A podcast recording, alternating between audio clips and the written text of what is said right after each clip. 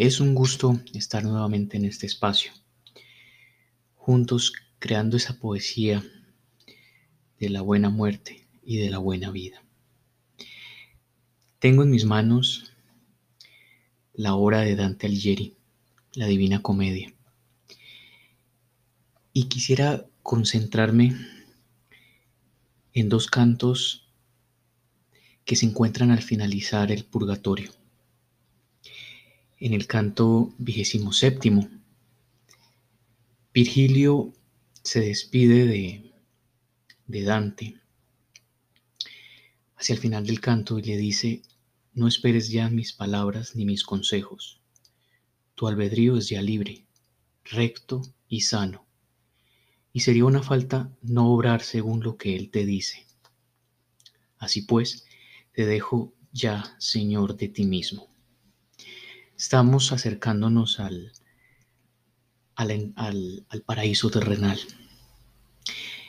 Y en este momento, las dos figuras que acompañaron y que van a acompañar a, a Dante tienen una precisa razón de ser.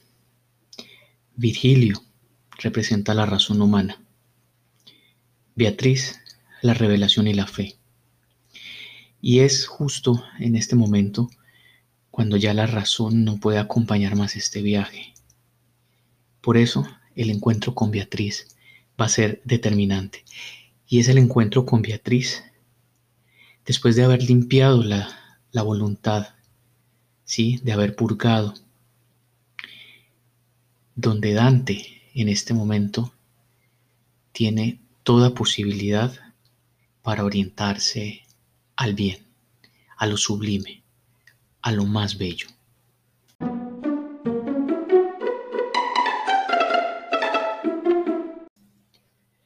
Más adelante, en el canto trigésimo primero de la sección del Purgatorio, Beatriz le hace a Dante una serie de preguntas, como si estuviera conduciendo una confesión. Le dice, en medio de los saludables deseos procedentes de mí, que te impulsaban a amar el bien, más allá del cual no hay nada que aspirar. ¿Qué fosos insuperables o qué cadenas has encontrado para perder de tal modo la esperanza de, de pasar adelante?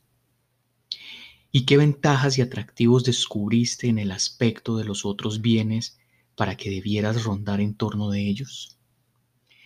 Le hace estas dos preguntas porque Beatriz reconoce el rodeo, el temor, la vacilación de Dante al exponerse al fuego que lo conduciría luego al paraíso terrenal.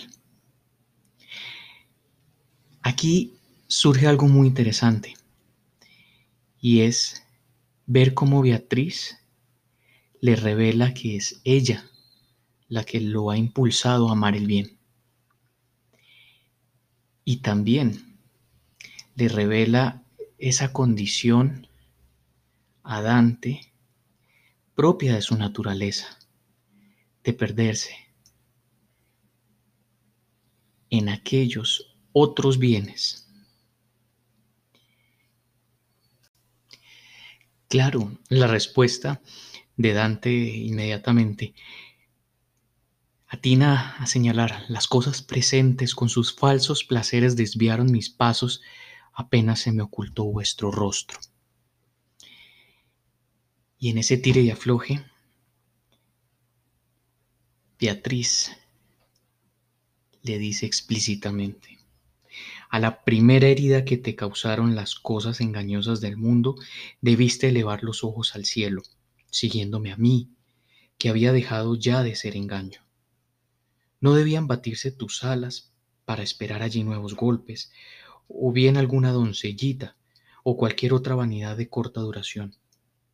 El tierno pajarillo cae fácilmente en cualquier acechanza, pero ante los ojos de los ya cubiertos de plumas, en vano se tienden redes. Va a explicar luego Dante Cubierta ella con su velo y al otro lado de la verde orilla, parecióme que se vencía a sí misma en su anterior belleza, mucho más de lo que, de lo que vencía a las demás mujeres cuando vivía en el mundo.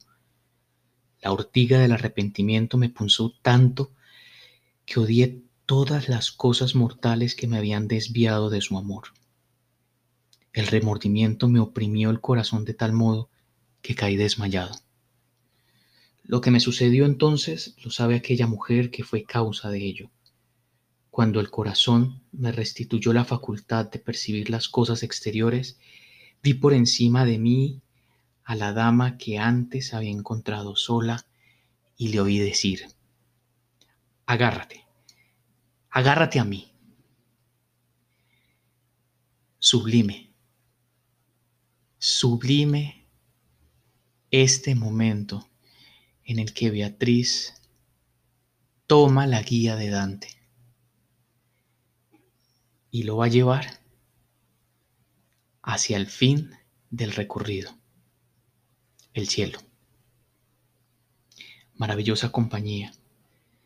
Y cuánta dicha va a experimentar esta pareja.